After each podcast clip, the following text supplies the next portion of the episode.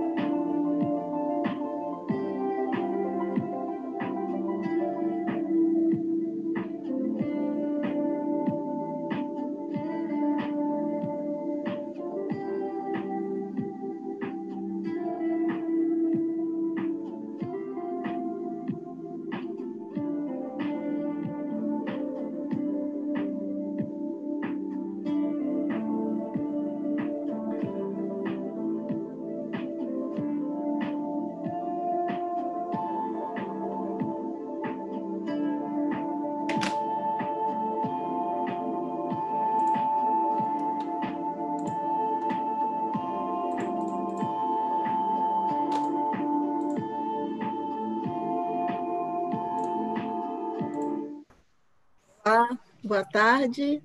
Eu sou Angélica Rodrigues, procuradora do Estado da Bahia, e tenho o prazer de anunciar mais um evento da série Políticas Públicas, a Arte do Encontro, uma parceria entre a Procuradoria-Geral do Estado da Bahia, através do seu Centro de Estudos e Aperfeiçoamento, e o Tribunal de Contas do Estado, por sua Escola de Contas, Conselheiro José Boba Pedreira Lapa. Este evento, como uma série de outros, é fruto de um acordo de cooperação técnica entre o Tribunal de Contas e a PGE para estabelecer a cooperação técnico-científica e cultural, intercâmbio de conhecimentos, informações e experiências entre os partícipes, visando a formação, o aperfeiçoamento e a especialização do seu corpo técnico, do seu corpo de pessoal, o desenvolvimento institucional mediante a implementação de ações, programas, projetos, atividades complementares de interesse das instituições e, naturalmente, interesses comuns às respectivas atribuições. Os encontros serão realizados quinzenalmente, com transmissão nos canais YouTube, do TCE e da Escola Virtual da PGE.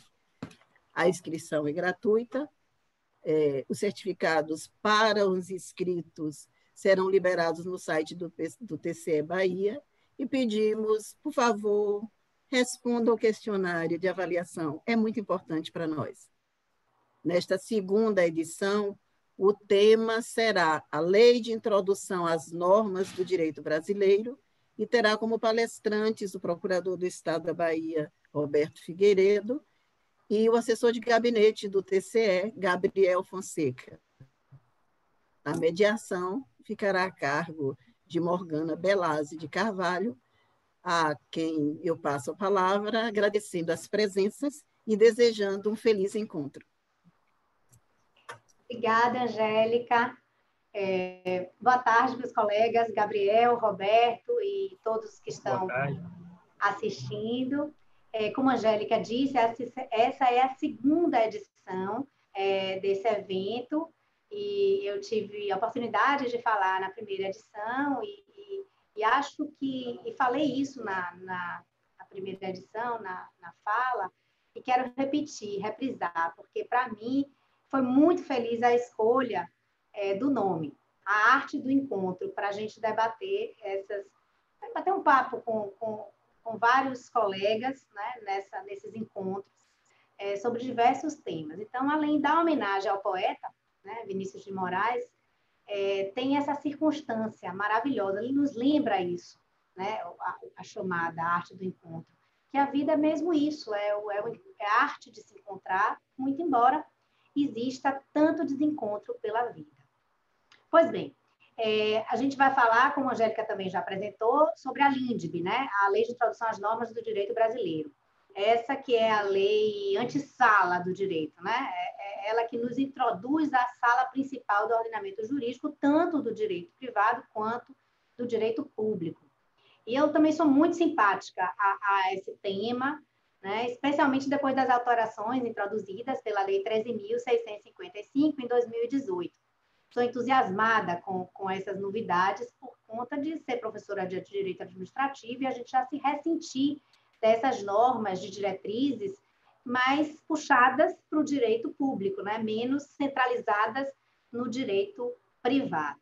É, eu já participei no ano, no ano de 2019, no ano passado, na PGE, em março, é, sobre um, já participei de um evento falando sobre isso e já tive a oportunidade de, de publicar também três artigos é, falando sobre a LINDB. O quarto ainda está no prelo, mas eu enviei para a revista do Tribunal de Contas de Tocantins, relacionando o artigo 28 da LINDB com a medida provisória 966 de 2020.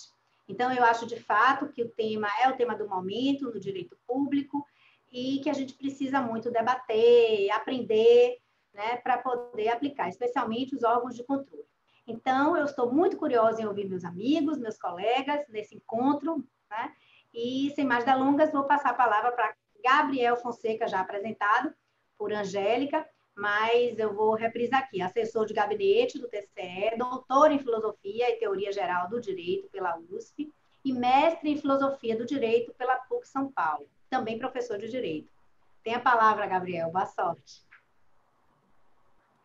É, muito obrigado, Morgana. É, vocês conseguem ver bem aí a apresentação? Sim. Sim. Bom, então vamos dar início à minha fala. Inicialmente, eu quero é, cumprimentar os meus colegas dessa mesa virtual, né? professora Morgana, professor Roberto, procuradora Angélica e todos aqueles que trabalharam intensamente nos bastidores para que é, este importante evento acontecesse. Né?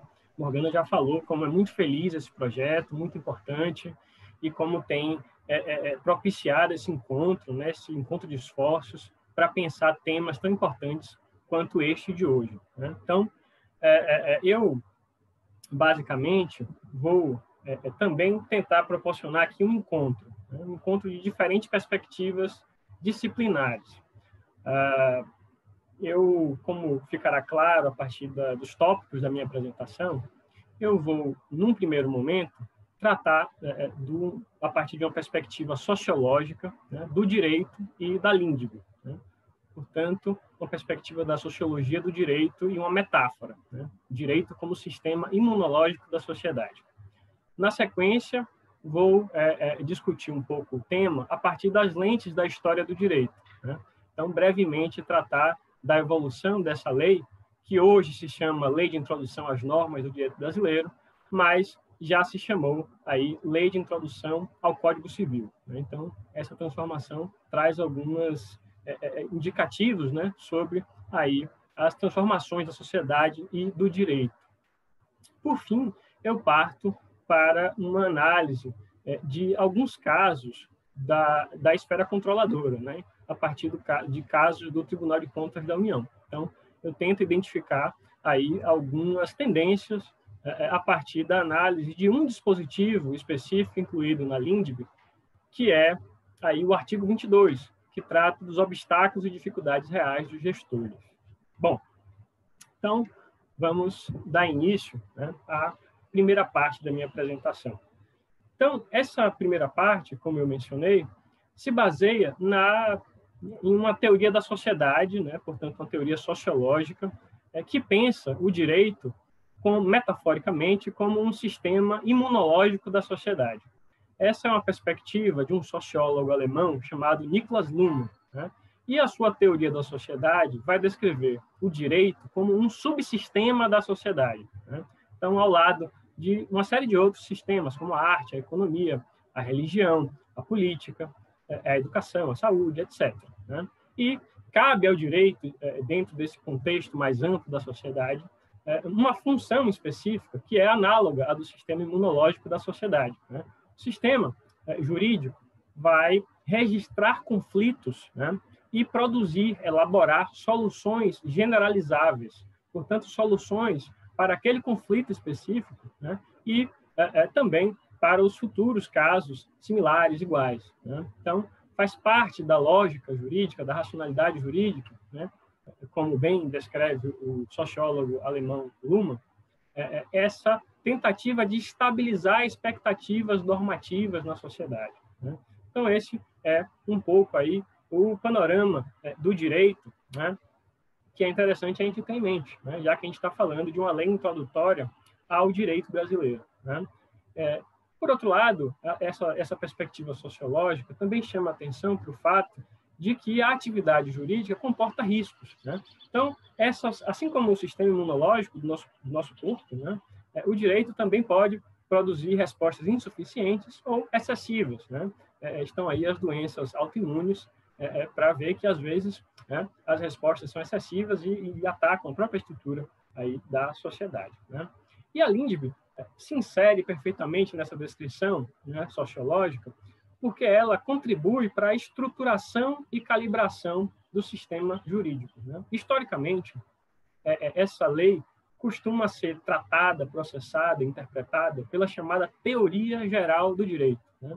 porque é, ela tradicionalmente traz dispositivos né, sobre a, a, a, vigência das leis, né, a obrigatoriedade das leis, né, a interpretação e aplicação das, das, leis no tempo e no espaço. Né, também, é, é, no caso de omissão legislativa, sobre a integração do direito, as possibilidades de preenchimento das lacunas. Portanto, é, esse, é essa norma é, de estruturação, de calibração aí do sistema jurídico. Né? Então, contribui bastante para essa estabilização de expectativas normativas, né?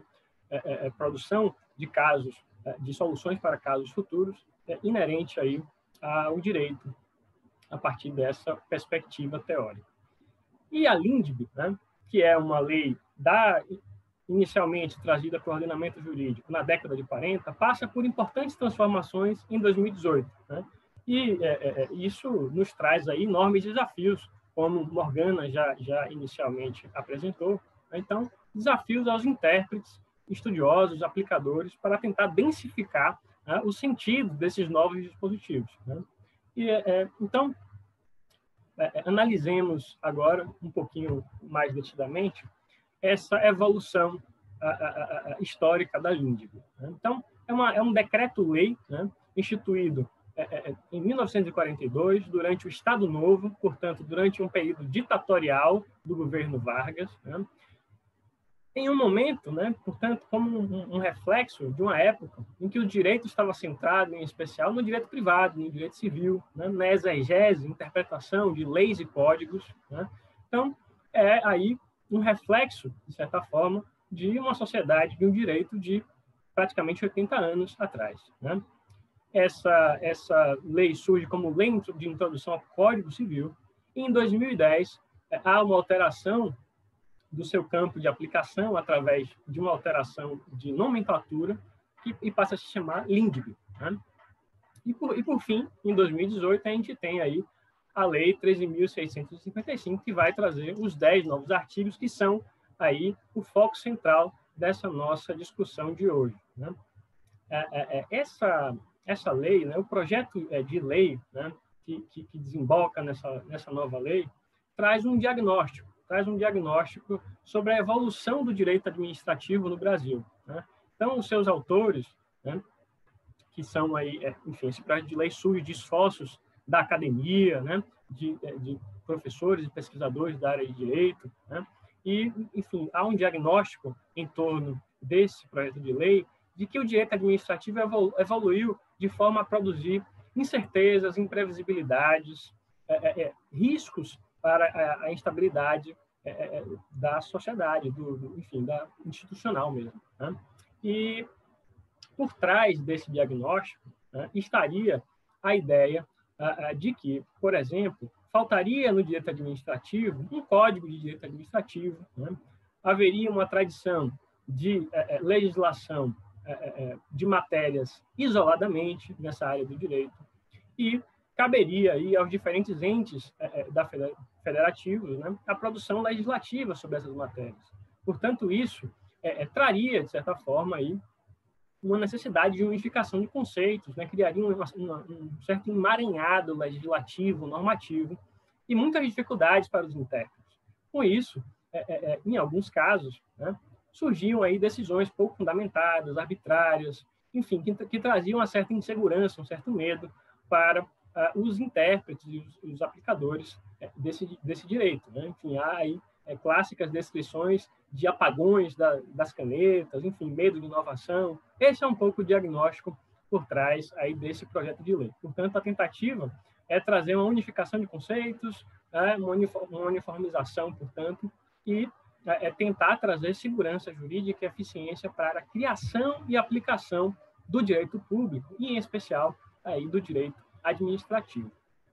Bom, então, há um contexto teórico jurídico por trás dessas transformações legislativas. Né? Então, é, é, é, nas últimas décadas, houve uma intensificação né, da importância do direito público. Né? Se inicialmente lá com a LIC a importância estava centrava-se no direito privado, no direito civil, agora há uma crescente importância do direito público. Há uma aproximação intensa da nossa tradição jurídica romano-germânica é, é, em, em, relação à tradição anglo-saxônica, em especial norte-americana. Né? E, portanto, há uma tradição jurídica norte-americana que é marcada aí por um pragmatismo né?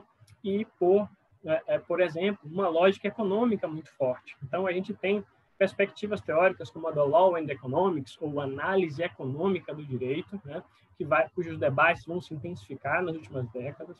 A gente vai ter também uma intensificação na segunda metade do século XX é, do desenvolvimento das teorias da argumentação, né, como a tópica jurídica ou a nova retórica, perspectivas é, de autores aí como Theodor Fiver, Chaim Perelman, que vão é, resgatar uma tradição greco-romana, né? uma tradição aí de argumentação, de retórica, né? E, portanto, de certa forma, renovar os debates sobre a compreensão e aplicação do direito. Outras perspectivas que a gente consegue identificar é, em uma leitura geral sobre essa lei é, enfim, o paradigma da consensualidade, de um direito negocial, né? e também de um direito e um Estado mais participativo, um direito administrativo mais participativo. Bom, eu precisaria de pelo menos 25 minutos para falar de cada um desses artigos, desses novos artigos, mas eu só tenho 25 minutos para essa apresentação. Então, eu apenas vou citar a, a, a, alguns desses, dessas, desses novos conceitos, desses novos é, novas expressões trazidas pela lei, né? e, é, é, de certa forma, e vou me, concentrar em uma específica. Né? Então, essa lei traz, nos seus primeiros três artigos, né, disposições que buscam aperfeiçoar a motivação dos atos administrativos, das decisões. Né? Então, há é, conceitos como de é, é, é consequências, proporcionalidade, equanimidade, enfim, necessidade, adequação. Né? Há também, nos artigos 23 e 24, uma discussão sobre mudança de orientação jurisprudencial, mudança de interpretação de orientação interpretativa, né? e a possibilidade aí de se estabelecer regimes de transição, modulação de efeitos. Né? Na sequência, os artigos 26, 27 e 28 vão trazer disposições aí sobre a possibilidade de celebração de compromissos, né? de é, imposição de compensações por prejuízos ou benefícios indevidos, responsabilização dos agentes públicos, né? e, por fim, dispositivos que tratam aí sobre a, a, a, possibilidade de consulta pública prévia à edição de atos normativos e, por fim, aí um dispositivo sobre ah, o dever né, de ampliar a segurança jurídica na aplicação do direito, ah, inclusive por meio de, é, é, é de súmulas administrativas, né, de respostas a consultas, de regulamentos. Tá?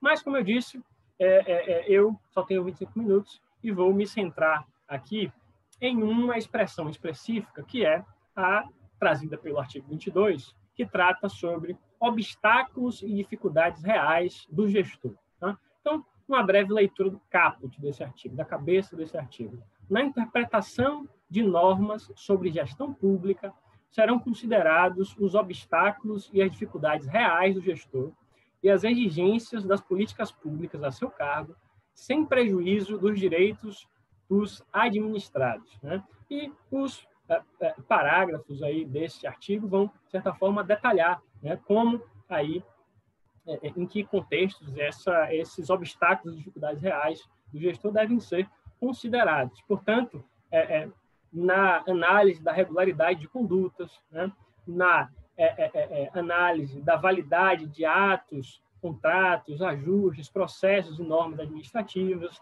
na aplicação de sanções. Né? Então, é aqui a, a ideia né, de que é necessário haver uma contextualização, né, um olhar para as circunstâncias práticas né, que eventualmente tenham condicionado, limitado, enfim, influenciado ali aquela é, é, é determinada é, é, decisão, né, aquela determinada medida.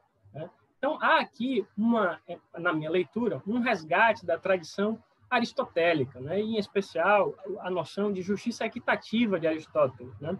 que vai justamente tratar desse primado da realidade, do caso, do problema. Né? A justiça equitativa de Aristóteles visa justamente corrigir né? a, a, a, a, norma geral e abstrata em face das circunstâncias né? do, do caso concreto, né? do conflito em, em análise.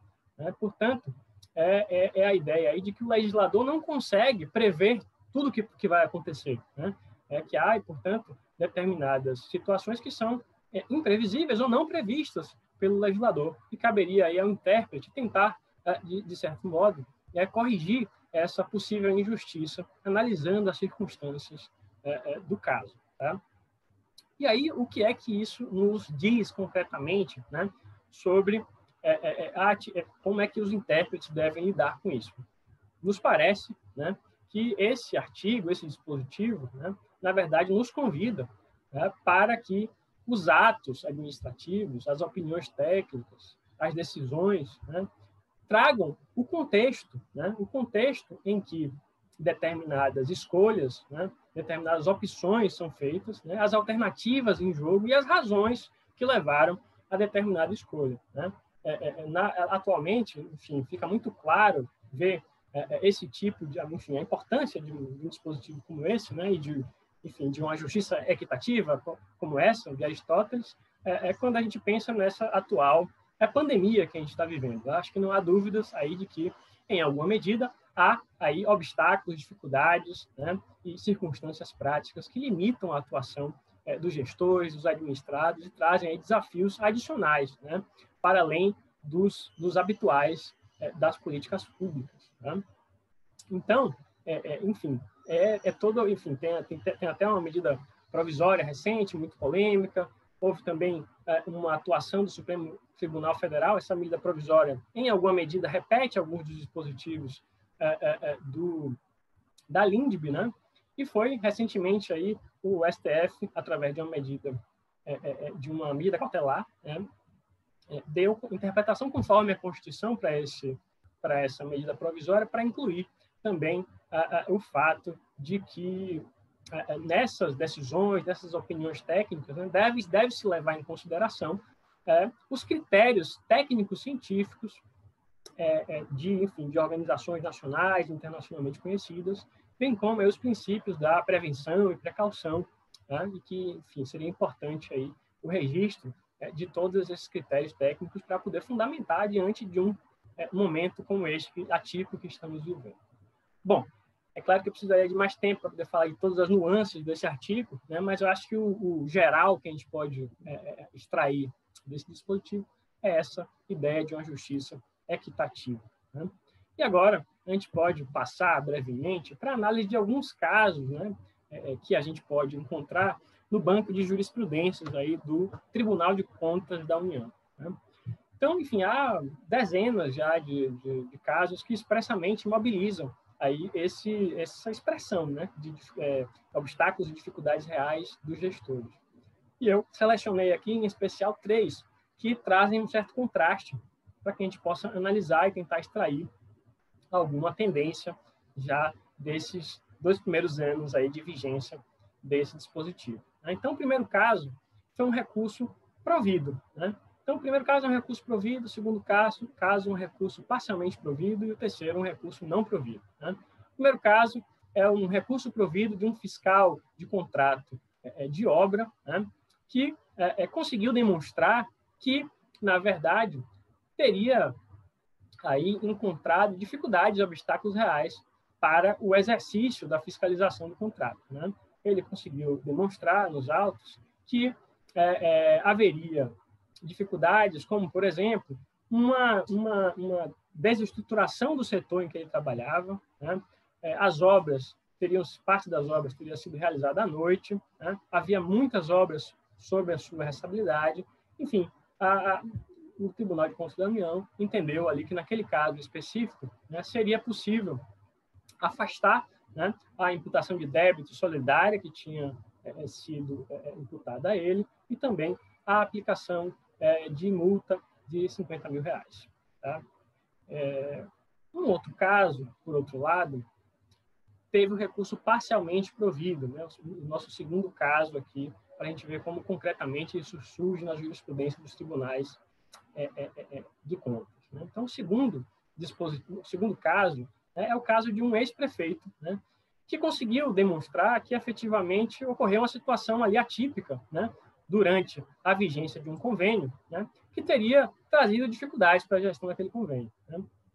Então, é, é, o que ocorreu foi que houve uma substituição por nove vezes da titularidade da prefeitura. Então, essa sucessão aí da, da, da chefia do executivo por muitas vezes teria concretamente dificultado, dificultado né, a atuação é, regular aí deste eh, a gestão regular deste convênio. Né? Por outro lado, o tribunal entendeu que, é, apesar das, das, inúmeras substituições da titularidade da prefeitura, o referido gestor, o recorrente, seria aí o principal responsável pelas irregularidades. Então, houve uma manutenção do débito imputado né, e uma redução pela metade da multa.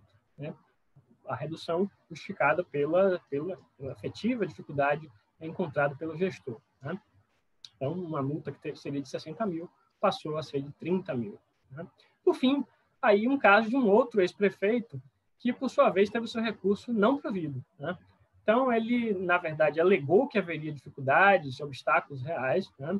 para também aí o cumprimento de um convênio, é, mas nos autos, né, segundo os ministros do TCU, não, não foi possível identificar elementos concretos, documentos, é, é, nada que objetivamente demonstrasse as dificuldades durante ali a, a, a vigência daquele convênio. Né? Ao contrário, é, ao contrário do que afirmava o gestor, né? É, é, o próprio convênio traria ali os elementos materiais e mesmo ali humanos, né? que seriam necessários para a sua execução. Portanto, não, não, não ficou muito claro para os ministros por que, que haveria dificuldades reais ali naquele caso. Então, houve ali a manutenção da imputação de débito naquele caso. Bom, o que a gente pode extrair né, como tendência aqui desses primeiros casos que a gente consegue analisar no Tribunal de Contas da União é o fato de que esse conceito, essa expressão, né, obstáculos dificuldades reais dos gestores, já começam a ser utilizados aí para é, é afastar, para afastar a responsabilidade né, do, de um gestor que efetivamente tem encontrado dificuldades é, e demonstrado tais dificuldades é, é nos autos, né? E, por outro, e, e também, é, em outros casos, foi possível identificar uma dosimetria da pena, né? Houve a possibilidade de se mensurar ali a culpabilidade daquele daquele gestor e reduzir a, a pena, ou mesmo se se verificar ali que não há que não haveria ali a, a comprovação. Portanto, o que a gente pode extrair é que há essa importância né, de que haja algo objetivamente demonstrado como obstáculo e dificuldade real. Né? Então, há aí alguma tendência já para a gente começar a entender é, para onde vai se encaminhar esse, esse um conceito né, considerado vago né, pelos críticos como esse. Tá? É, bom, e aí a gente parte para a conclusão nesses pouco mais de dois a minha fala. Né?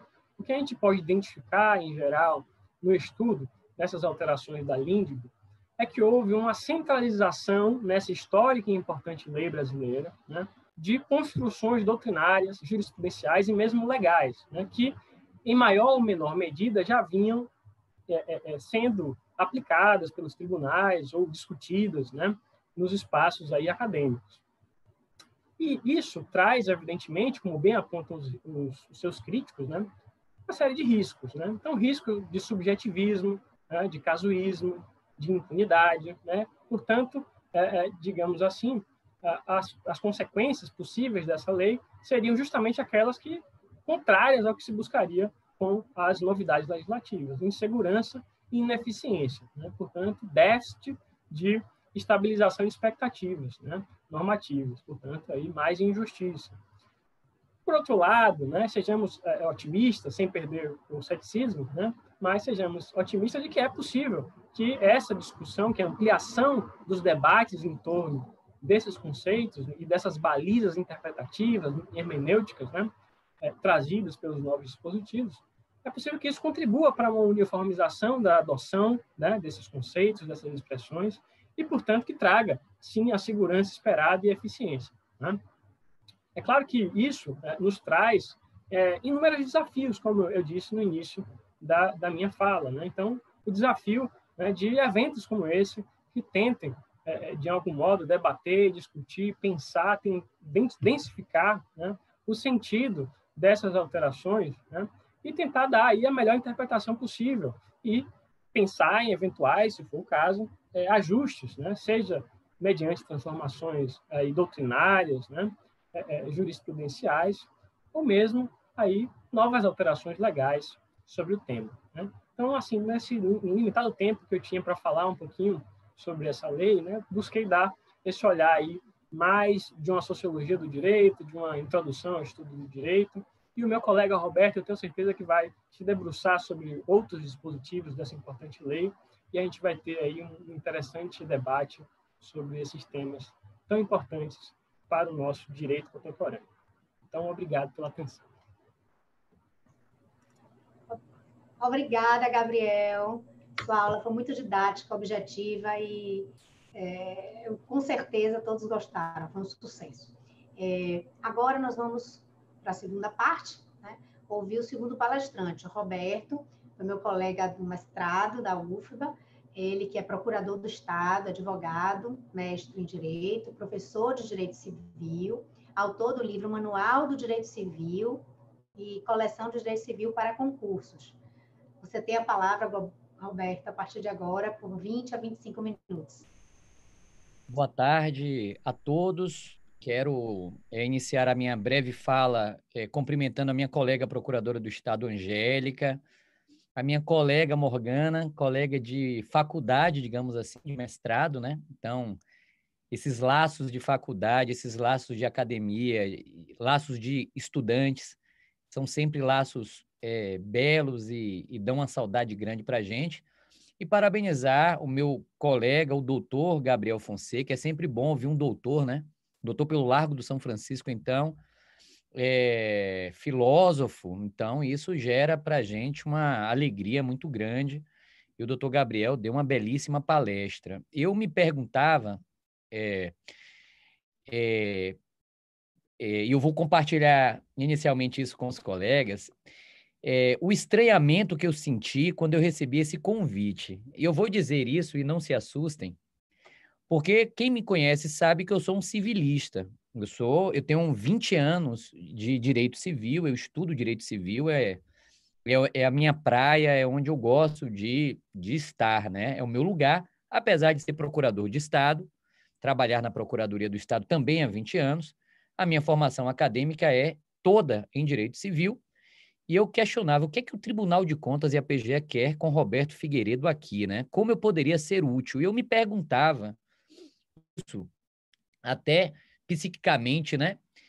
É, psiquiatricamente falando, mas eu, eu, eu achei um sentido, Morgana, para isso, e eu vou começar a minha palestra demonstrando que há uma razão do direito privado também olhar nessa arte do encontro que nós estamos nos propondo a ter.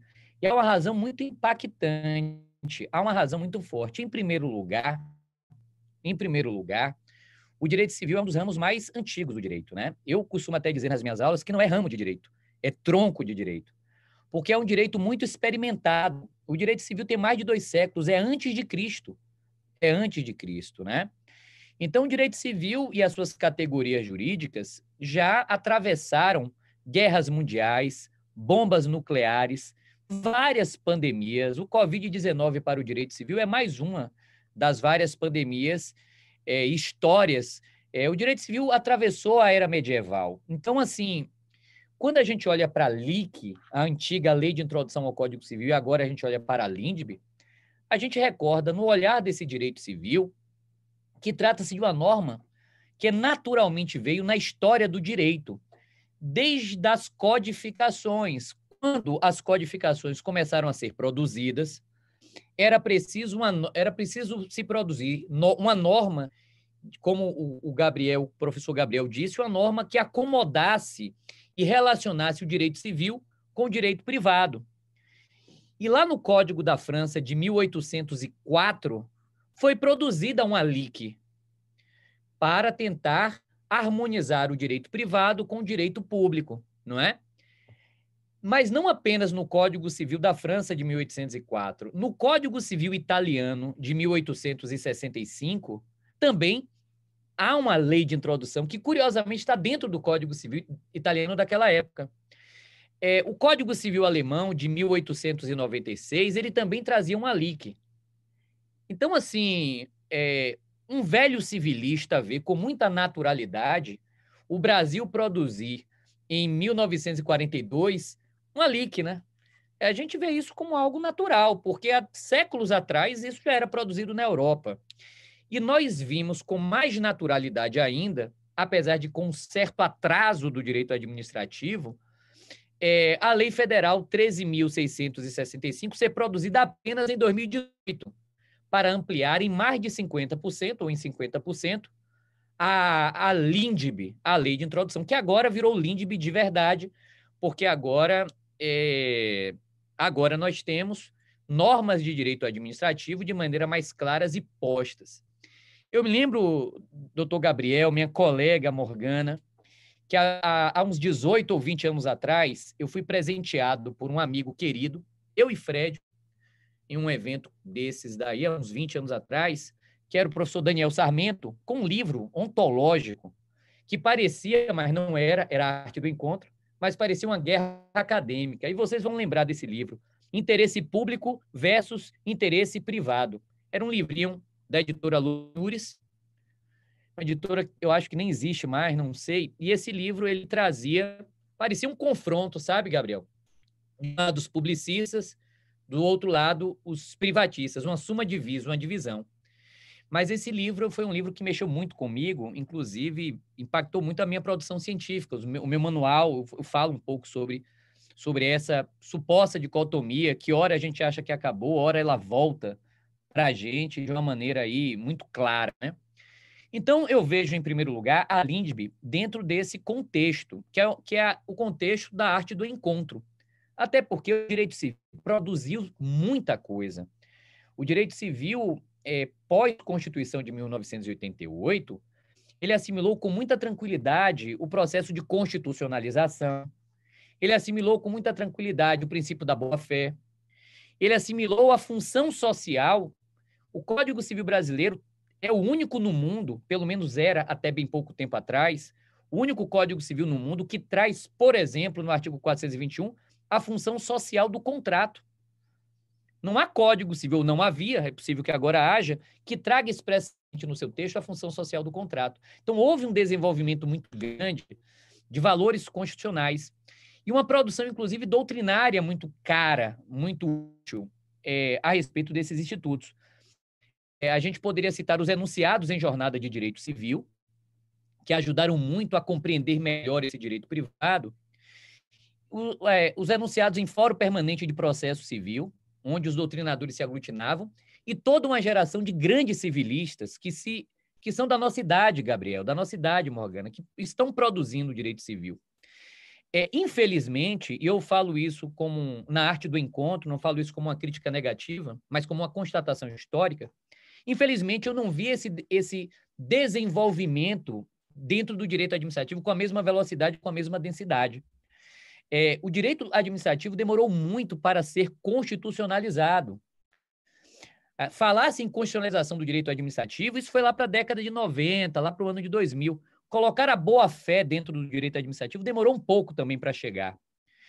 É, e agora nós temos, assim, nós temos uma, como é que eu poderia dizer isso? Nós temos um, um direito administrativo que olha para gigantes, como Eli Lopes Meirelles, que foi um, um dos grandes responsáveis pela, pela lei de licitações, que olha para o gigante, é, a, a gigante Maria Silvia Zanella de Pietro, professora, que olha para talvez um dos maiores de todos, né?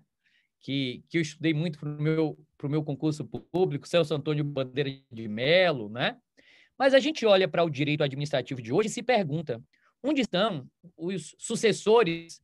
De... Será que há uma, um hiato nessa geração? Será que há uma produção científica? E essa é uma angústia que eu quero dividir ao tratar da LINDB. Por quê? Porque a lei de introdução às normas de direito brasileiro, com essa alteração que foi feita, ela é fantástica na minha modesta forma de enxergar. Mas ela traz normas, Gabriel e Morgana, meus caros colegas, ela, tra ela, tra ela traz normas extremamente sofisticadas sob o ponto de vista intelectual e sob o ponto de vista teórico, que são produzidas sem que haja uma base doutrinária firme, secular, tradicional, cristalizada para elas. Ao contrário do direito civil, por exemplo, se a gente for hoje criar uma norma sobre casamento, é uma norma que vai ser produzida dentro de um direito testado pela doutrina. Um direito que tem sido produzido doutrinariamente com muita tranquilidade. Porque o casamento é um instituto que tem muitos séculos de existência.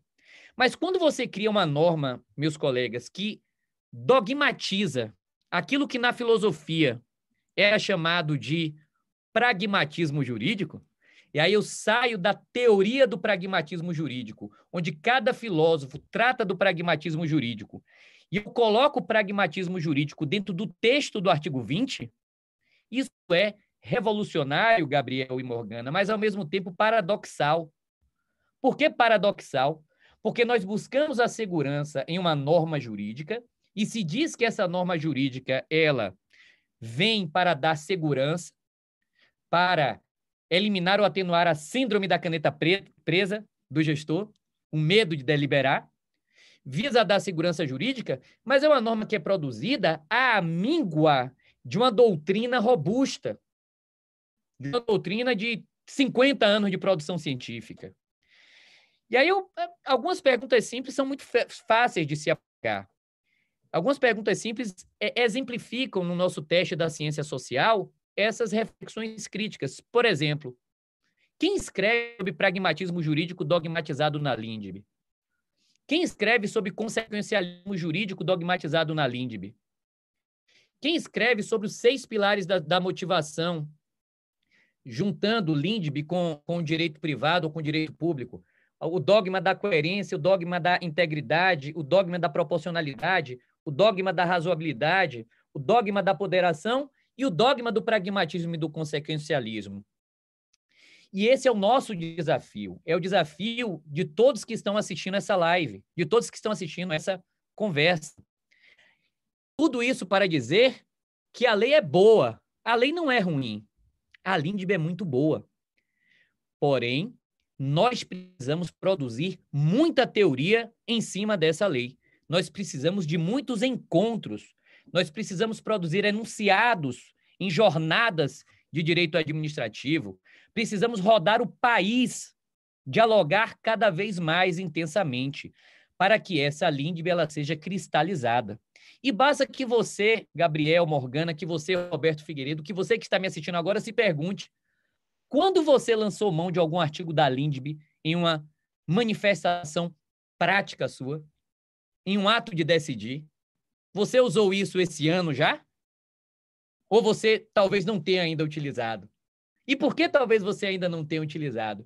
É sobre isso que nós estamos falando, sobre resolver problemas, sobre fazer com que a política pública chegue ao cidadão e ao mesmo tempo, e ao mesmo tempo, dar segurança jurídica ao gestor, combater a corrupção, controlar a legalidade, mas ter um sistema que é íntegro, que é coerente, que é seguro mas que chega na ponta e atende à política pública, que atenue o medo do gestor, por um lado, até porque, em certos casos, o gestor tem que ser corajoso para tomar as decisões, porque às vezes de... a, a, coragem é exigida de um gestor em muitos casos, está aí a pandemia que não nos deixa mentir, a criatividade, a ação criativa da gestão, mas ao mesmo tempo conseguir aí é, proteger o erário, proteger o dinheiro público. Então, esse é um grande desafio. E eu gosto e eu fiquei muito feliz porque esse direito público ele vai ter que casar com esse direito privado. E a LINDB traz muito disso. Eu vou compartilhar aqui um breve uma breve tela é, com os colegas que estão nos assistindo. E eu quero agora falar um pouquinho desse artigo 20, né? Que o, que o doutor Gabriel falou, só para depois a gente poder debater um pouco mais. O artigo 20 que trata das esferas administrativa, da controladoria e a esfera contenciosa, proíbe que se decida com base em valores jurídicos abstratos, né? Bom, aqui vai uma crítica doutrinária de um doutrinador. Não se decide em cima de valores jurídicos. Então, onde você lê valor jurídico, leia norma. Porque decisão judicial é fundada em norma. Ou norma postulado, e a LINDB traz muitas normas postulados.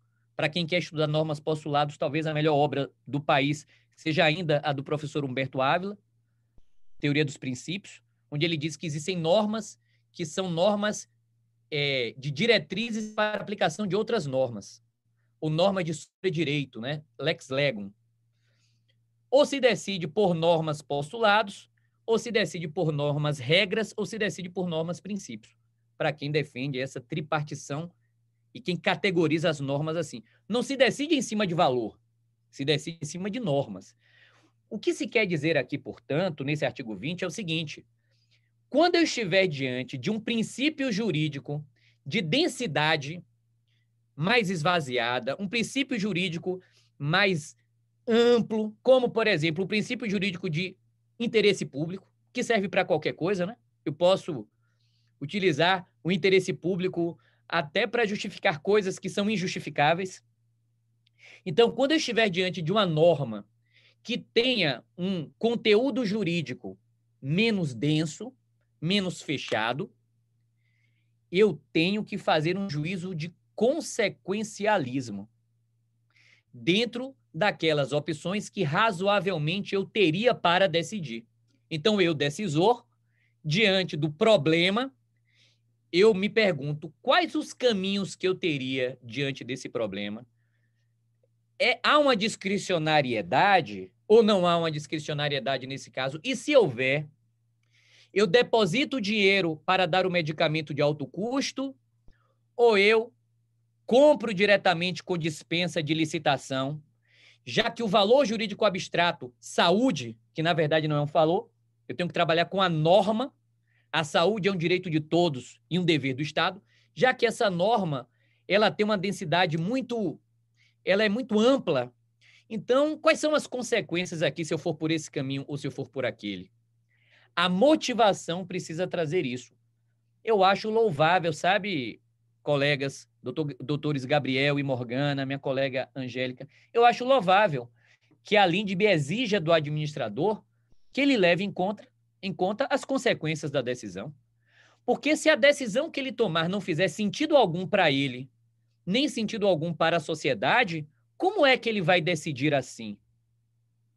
Ele não pode decidir se a consequência for inócua, se a consequência prática for ruim ao interesse da coletividade. Portanto, a motivação precisa demonstrar a adequação e a necessidade. Perceba que adequação e necessidade são elementos do postulado da norma da norma postulada, do postulado norma, da proporcionalidade em sentido estrito, né? Adequação, necessidade é, é, é proporcionalidade. Me parece, então, que os gestores daqui para frente, assim como os decisores, assim como a, as controladorias, precisarão checar sempre nas decisões os seis, os seis postulados que uma decisão precisa ter: integridade, coerência, proporcionalidade, razoabilidade, ponderação e pragmatismo, consequencialismo, né? Aquilo que a gente estava falando. Então, essa é uma, uma questão louvável. Mas qual é o desafio para todos nós aqui? É que nós não testamos isso doutrinariamente, não há muita produção acadêmica. Nós não testamos isso sobre a prática. E eu vou dar um exemplo muito simples de tudo isso que eu estou lhe falando. Para ficar no Covid-19, há uma expressão muito desafiadora muito provocativa e que, e que faz com que um procurador do Estado ou que um assessor de controladoria fique preocupado. Que é essa que eu coloquei aqui para a gente debater. A necessidade não tem lei. A necessidade não reconhece nenhuma lei, pois cria a sua própria lei. Quem não concordar com essa frase, leia ou assista José Saramago, Ensaio sobre a Cegueira. Basta fazer isso que você vai entender do que nós estamos a tratar. Bom, seria possível admitir, delimitar e disciplinar um direito administrativo excepcional? Utilizando aqueles postulados do artigo 20 e realizando isso para o pragmatismo jurídico, né? Portugal diz que sim. Portugal tem um decreto que é o Decreto-Lei 442 de 91 de Portugal, que diz isso que está aí na sua frente, né? É aquilo que alguns vão chamar, na doutrina, de estado de necessidade administrativo.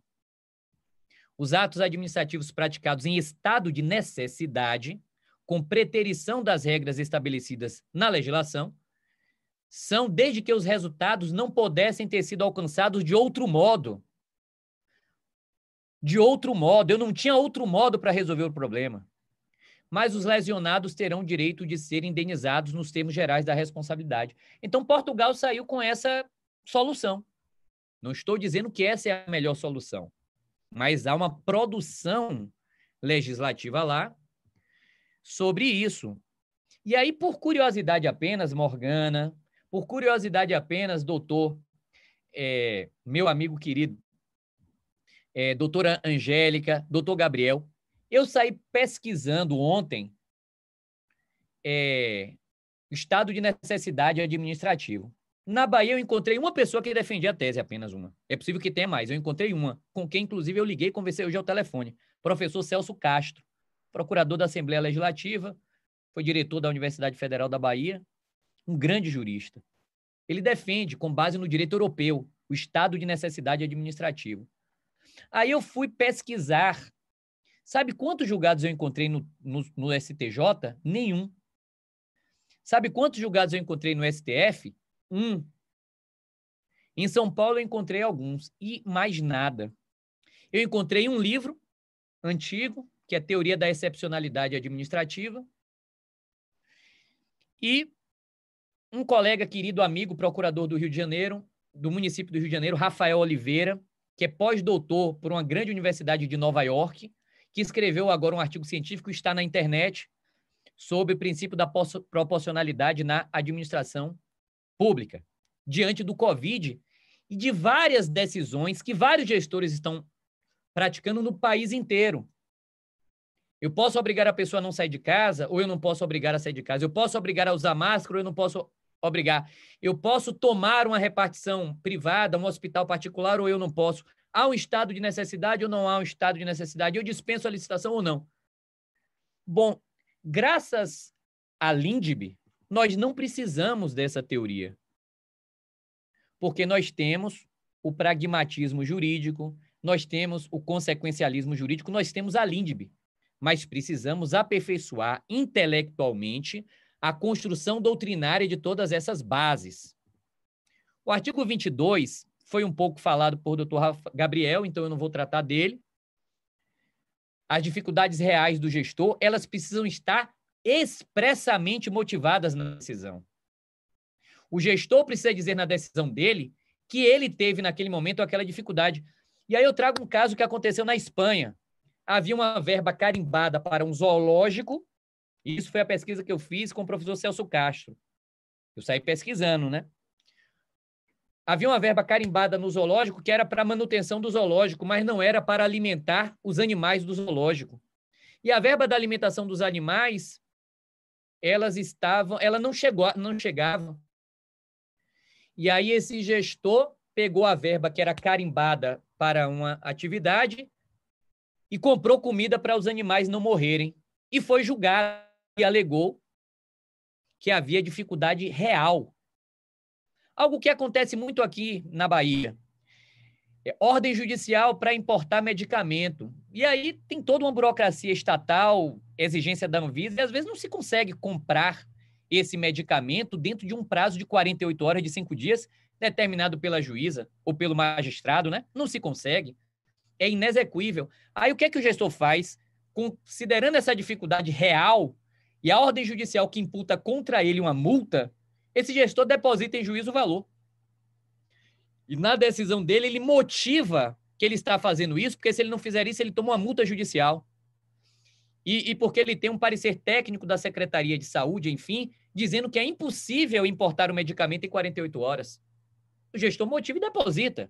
E aí toda a controladoria, toda a Procuradoria do Estado fará esse exame a posteriori. É, eu gosto muito também, meus colegas, do artigo 26 porque o artigo 26, e eu não trouxe os parágrafos para não confundi-los, ou para não desviá-lo do nosso foco, o artigo 23 traz algo que é belíssimo e que a gente ainda não produz muita academia em direito administrativo sobre isso, que é o direito administrativo consensual. É a consensualização do direito administrativo. A LINDB traz um artigo a mais para o termo de ajustamento de conduta. Pasmem, o termo de ajustamento de conduta, que tem sido algo tão relevante para a sociedade brasileira, só tinha até então um artigo, que era um parágrafo, na Lei da Ação Civil Pública de 1985, e três resoluções do Conselho Nacional do Ministério Público. Era sobre isso que nós nos utilizávamos para fazer ajustamentos de conduta. E agora nós temos a LINDB, que permite não apenas que as pessoas jurídicas de direito público, e aqui, doutor Gabriel, eu não sei se você e Morgana perceberam isso, eu não tinha percebido e eu aprendi com o professor Fred Didier, quando eu estudei isso por ele. Aqui é um detalhe, a Lindbe fala que quem pode celebrar esse termo de compromisso de conduta, aspas da LINDB, é a autoridade pública. O que é curioso, porque a lei da ação civil pública legitima os legitimados a ajuizar a ação civil pública a celebrar o termo de ajustamento de conduta. Então, quem celebra o termo de ajustamento de conduta pela lei da ação civil pública é União, Estado, etc. Mas aqui na LINDB, a gente tem autoridade pública, a pessoa física, o gestor. Nós precisamos debater isso. Nós precisamos conversar sobre isso. Um outro artigo. Então, eu acho louvável, eu acho louvável. É um artigo que trata do direito administrativo coletivo, do processo judicial coletivo ou do conflito coletivo que a administração pública tem com seus administrados, que têm algum interesse comum. Vamos então finalmente para o penúltimo artigo. O agente público responde pessoalmente por suas decisões ou opiniões técnicas em caso de dolo ou erro grosseiro. Precisamos desenvolver muito essa reflexão. Pela própria polêmica que o artigo trouxe, eu me lembro que quando a Lindb estava para ser sancionada pelo então presidente da República à época, acho que é Michel Temer, presidente Michel Temer à época, eu me lembro que associações de magistrados, associações de Ministério Público, a CONAMP, Confederação Nacional do Ministério Público, postularam formalmente a não assinatura, a, a não sanção, o veto da Lindb, diante de, de toda essa polêmica. Mas o fato é que o artigo está aí, é lei, vigora.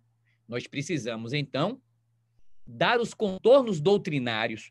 É, é preciso que os tribunais de contas ou que os doutrinadores administrativos produzam enunciados e digam o que é erro grosseiro, esse conceito jurídico aberto, porque a ideia não é dar segurança jurídica, então vamos dar segurança jurídica. Vamos produzir doutrina que delineie o, conselho, o conceito técnico de erro grosseiro. E qual a diferença de erro grosseiro para culpa? Qual a diferença de erro grosseiro para negligência, imprudência e imperícia? Esse é um trabalho que nós teremos, Gabriel, Morgana e Angélica, talvez nos próximos 20 anos de produção, porque o direito civil é assim, ele olha sem pressa, né? É um grande barco. Nós precisamos produzir muita coisa ainda sobre esse artigo 28. Tudo isso para dizer o que diz o artigo 30. Buscamos aumentar com essa LINDB a segurança jurídica. Mas como, e fica a minha reflexão e a minha provocação, como aumentar a segurança jurídica dentro desse paradoxo? Qual é o paradoxo? uma legislação extremamente avançada e uma desidratação de produção intelectual doutrinária sobre essa legislação extremamente avançada.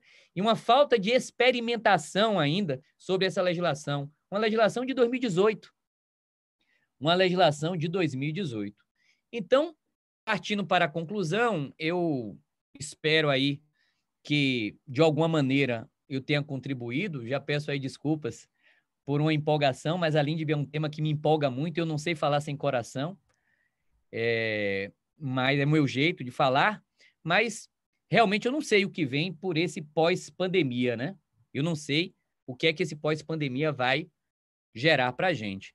Eu vou deixar aqui, já antecipando meus agradecimentos, eu vou deixar os meus contatos, tá? Esse é o meu Instagram, o Roberto Underline Civil, é por lá que vocês me encontram. Se vocês quiserem conhecer o meu trabalho, aí na, nas três primeiras páginas do Instagram, eu tirei de propósito essa foto para mostrar a primeira mensagem: Covid.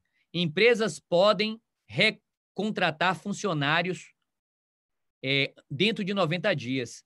Uma outra palestra do procurador do Estado, Anderson Schreiber, que fala também dos desafios do pós-pandemia. Procurador do Estado, um grande civilista, pós-doutor.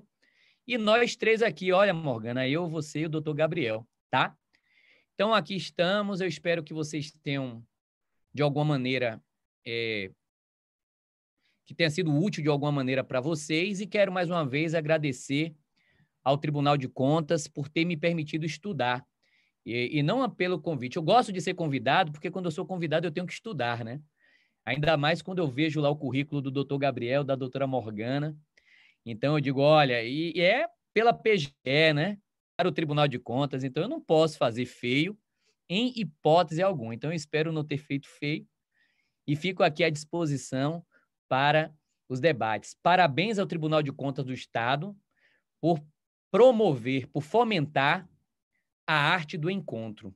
E sob o tema da Lindb, realmente, de fato, precisaremos ter muitos encontros, porque a Lindb exige de nós, servidores públicos que somos, que temos a meta de atingir ao público, de servir ao público, de amar e servir, ou dar o amor para aquele que para quem o mundo tirou, né? Principalmente em tempos de pandemia. Nós que existimos para isso, precisaremos então estudar muito para é, conseguir entregar um direito administrativo mais solidário, justo e fraterno a todos nós. Parabéns, TCE, parabéns, PGE Bahia, obrigado pelo convite. Retorno a palavra à doutora Morgana. Eu agradeço, Roberto, foram ótimas, contribuiu bastante, foram ótimas as suas provocações. Inclusive, eu me senti super provocada como professora de direito administrativo para me lembrar de alguns administrativistas realmente da velha guarda, né? o Oswaldo é, Bandeira de Mello, Oswaldo Aranha, que é o, pai do Celso Antônio, enfim, o Seabra Fagundes, o Rui Cirne Lima, mas que, de fato, é, ainda estavam é, um pé mais no direito civil do que publicistas mesmo. Então, de fato, você tem razão ao falar que são normas sofisticadas que a gente ainda vai ter um caminho muito longo pela frente. Eu tenho a satisfação já de começar a usar a LINDB no, no, lá no Tribunal de Contas. Hoje, inclusive, teve uma, uma votação em um processo que o relator trouxe no voto o artigo 23 e o artigo 24 para afastar, de fato, uma imputação de débito, para entender as questões, as circunstâncias da época em que foi realizado o convênio. Então, assim, a gente está usando, mas são passinhos ainda não tão largos como, de fato, é, a gente vai ver talvez daqui a 20, 25 anos, né? E dizer que também agora a gente tem também é, administrativistas é, da nova guarda, da nova geração, e que, como Irene Noara, para ficar com as mulheres, né? Da média geração, a gente tem Odete Medauá, né? temos Zeida, Zancana, vou ficar com as mulheres. E agora, da nova guarda, tem a Irene Noara e os outros todos que a gente conhece, o Egon Bockman, é, o Fernando Vernalha, e temos muitos aí que estão, de fato, não só dentro do direito administrativo, mas se debruçando com a, a, o estudo da LINDB.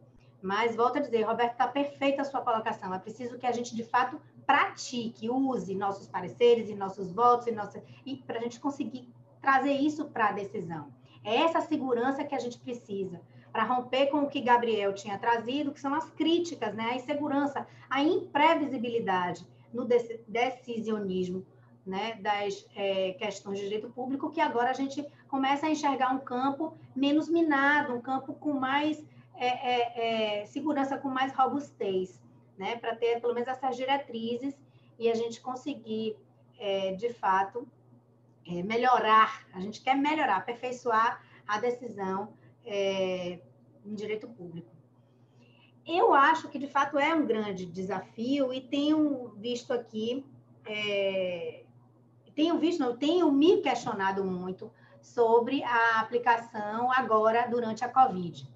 Né? E a minha preocupação é que daqui a dois, três anos, será que o próprio Tribunal de Contas, nós lá do Tribunal de Contas, ao nos debruçarmos sobre as contratações feitas agora nesse período de pandemia, será que a gente vai, de fato, exercitar né, os comandos da LINDB no artigo 23, no artigo 20, enfim. É, é isso que a gente pensa, né? Que tem que realmente procurar essa justa medida. Porque, de fato, a LINDB, ela tenta isso, né? Separar o joio do trigo. Eu acho que é essa a ideia. A gente não pode tratar todos os gestores públicos como trigo, nem todos como joio. Então, a gente precisa ter uma, um termômetro, um, um norte para fazer isso. Então, já a minha, a minha caminhando para a minha primeira indagação, esperando que venham mais perguntas para estimular esse debate, eu vou colocar, e já que Roberto e Gabriel também já sinalizaram um pouco, é, ouvi-los né, sobre a medida provisória é, 966. Né? O Roberto trouxe, Gabriel também, que é a medida provisória durante a pandemia, que trata da responsabilização dos gestores. Alguns doutrinadores entendem que ela apenas repete o artigo 28 sem inovar. Eu já enxergo inovações. Eu queria ouvir de vocês o que é que qual a posição, se vocês são mais otimistas ou, ou, ou estão mais entusiasmados, achando que deve de fato ser convertida em lei, essa medida provisória, se ela traz alguma contribuição para isso que eu acabei de falar, da necessidade de separação do joio e do trigo, né? ou se ela está indo além e tentando uma blindagem negativa dos gestores nesse momento. Então, essa é a minha, minha primeira é, é, questionamento. Doutor Gabriel, por favor. Posso começar. Por favor. É, vamos lá. É, bom, eu falei né, de passagem aí sobre essa polêmica medida provisória, né? Eu realmente não centrei tanto a minha apresentação nessa medida provisória e fiz uma leitura muito rápida né, da, da, desse novo diploma. E também dei uma, uma estudada muito de passagem sobre alguns dos comentários centrais dos é, ministros do STF, né, que é, é, é, é logo, acho que uma semana depois da, da, da, edição dessa medida provisória, já através de uma medida cautelar, deram uma interpretação conforme a Constituição a esse diploma.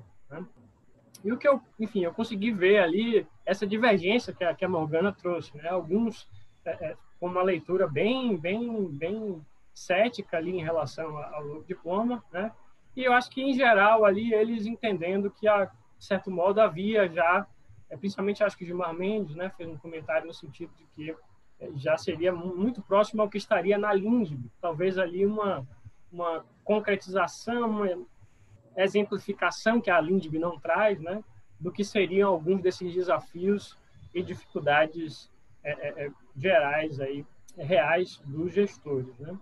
E o que eu achei bastante interessante foi foi a medida cautelar, né, do, do Supremo Tribunal Federal, no sentido de que é, é, seria importante, né, que para é, se demonstrar, né, essa, esses obstáculos e dificuldades reais dos gestores, houvesse aí essa, essa contextualização, né, esse detalhamento nos atos administrativos, nas opiniões legais, enfim, nas decisões, dos critérios técnicos científicos né, adotados né, para abrir, para fechar, é, é, é, enfim, para poder dar um maior ou menor rigor nas medidas de isolamento, por exemplo, né, dentre os muitos exemplos que a gente pode aí imaginar e sempre tendo é, é, como norte ali, né, os princípios da precaução, da prevenção, da proteção à vida, é, é enfim, da saúde, né?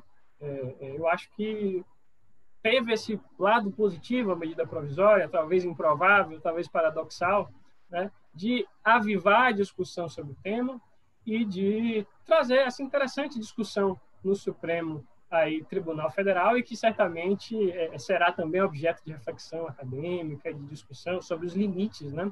Os limites entre aí a atuação dos poderes.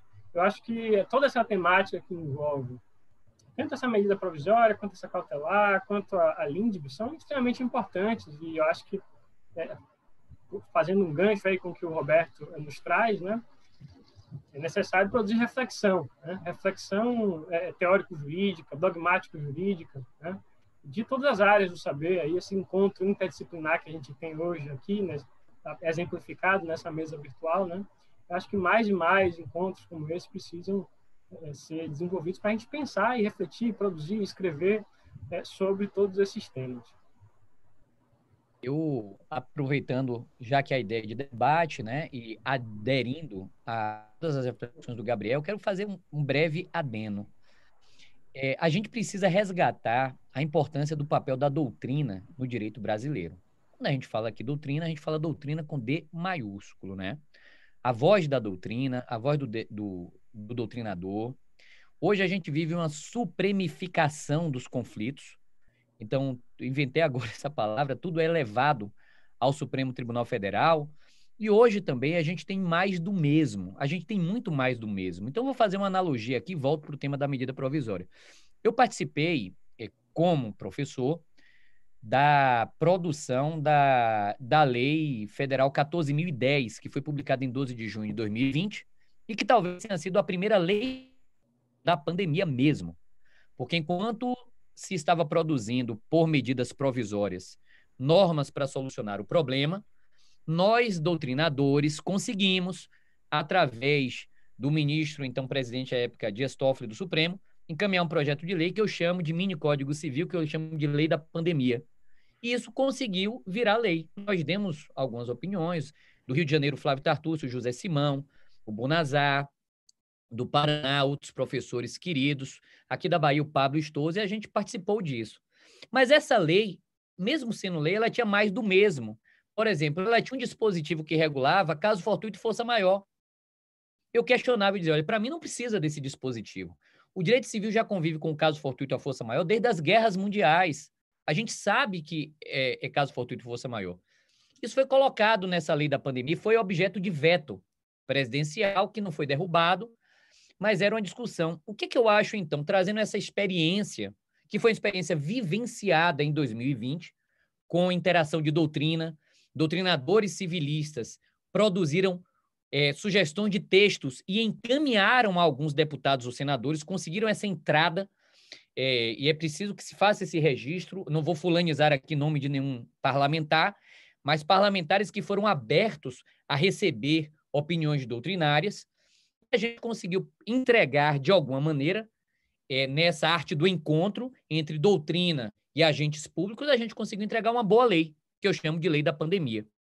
Acho que essa medida provisória exige uma reflexão maior. Eu realmente acho que a LINDB já resolveria muitas das questões que estão sendo aí tratadas ou que foram precipitadas pela medida provisória. Mas, como um bom pragmático e um ceticista, né, eu acho que essa é uma oportunidade que nós temos, e, e adiro aí a Gabriel, de, nesse momento agora, seguir o rito da medida provisória e opinarmos academicamente, ou pela conversão dela em uma lei, ou por alguma alteração na própria LINDB, ou pela, ou pela caducidade dessa medida provisória. Mas veja como é tudo muito novo e veja como é tudo muito desafiador. Ontem a gente viu uma divergência, por exemplo, na, na, no Supremo Tribunal Federal, mais uma supremificação do litígio ou do conflito entre o Ministério Público Federal e a AGU, no que diz respeito aos valores arrecadados pela Operação Lava Jato. Eu não sei se vocês estão acompanhando isso. Estou fazendo aqui uma, uma análise acadêmica, exclusivamente acadêmica. É, alguns entendendo que que o crédito deveria ficar com o Ministério Público Federal e, e voltar lá para o fundo deles, outros entendendo que esse crédito era da União e outros entendendo que esse crédito era carimbado e que tinha que ser necessariamente utilizado para o Covid. Moral da história: não conseguimos produzir uma consensualização do direito administrativo. Isso não foi resolvido por mediação administrativa, isso não foi resolvido por arbitragem administrativa e, mais uma vez, nós não resolvemos nossos próprios problemas com a nossa autonomia administrativa. Nós supremificamos isso. E agora pende lá no Supremo Tribunal Federal um requerimento da União e uma controvérsia né, entre o Ministério Público Federal e a AGU. Então, eu acho que esse é o olhar da doutrina, sabe? Eu acho que a doutrina ela tem que estar acima de tudo isso e tem que mostrar soluções e dizer: olha, esse caminho não é o melhor caminho para o país. Então, fica aí a minha modesta opinião sobre isso. Acho que a Lindb já resolveria, mas, como diz o Gabriel, se temos a MPU, se temos, perdão, a medida provisória, vamos então depositar energia e, de repente, aperfeiçoar o texto normativo federal. É isso, Morgana. Obrigada, obrigada, Gabriel, obrigada, Roberto. Eu concordo com, com ambos e nesse final, Roberto, é, é, coincide muito. Eu acho que a gente já tem a LINDB, que poderia estar a gente solidificando esses entendimentos, ainda que agora nesse momento de excepcionalidade da pandemia, não precisaríamos, como defendo e defendi num artigo agora que recentemente eu escrevi, está no prelo para a revista do Tribunal de Contas de Tocantins, justamente sobre isso. Defendo a caducidade, não, não, deve, não deve ser convertida em lei essa medida provisória, a gente já tem a lei, a LIND, a gente tem que explorar esse caminho.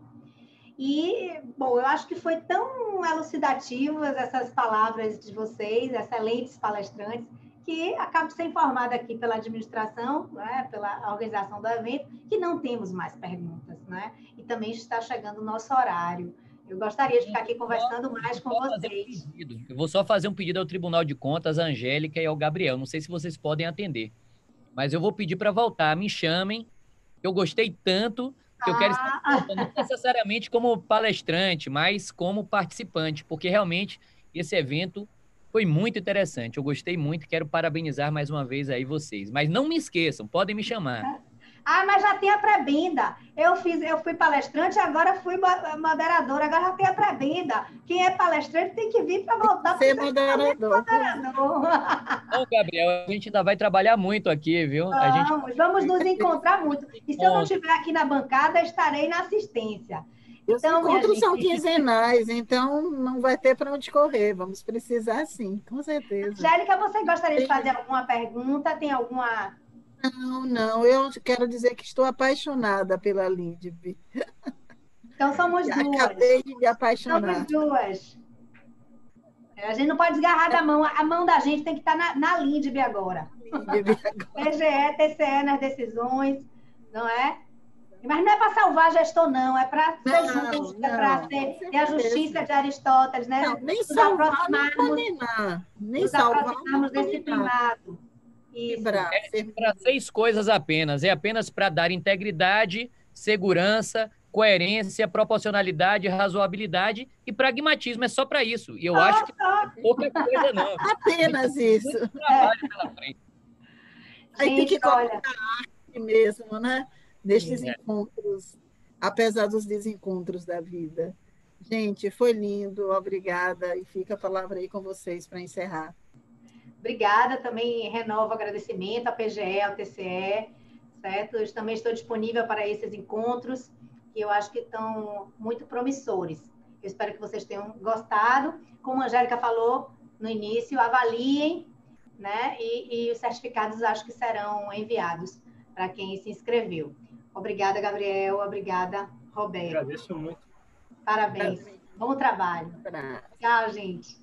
Tchau, tchau.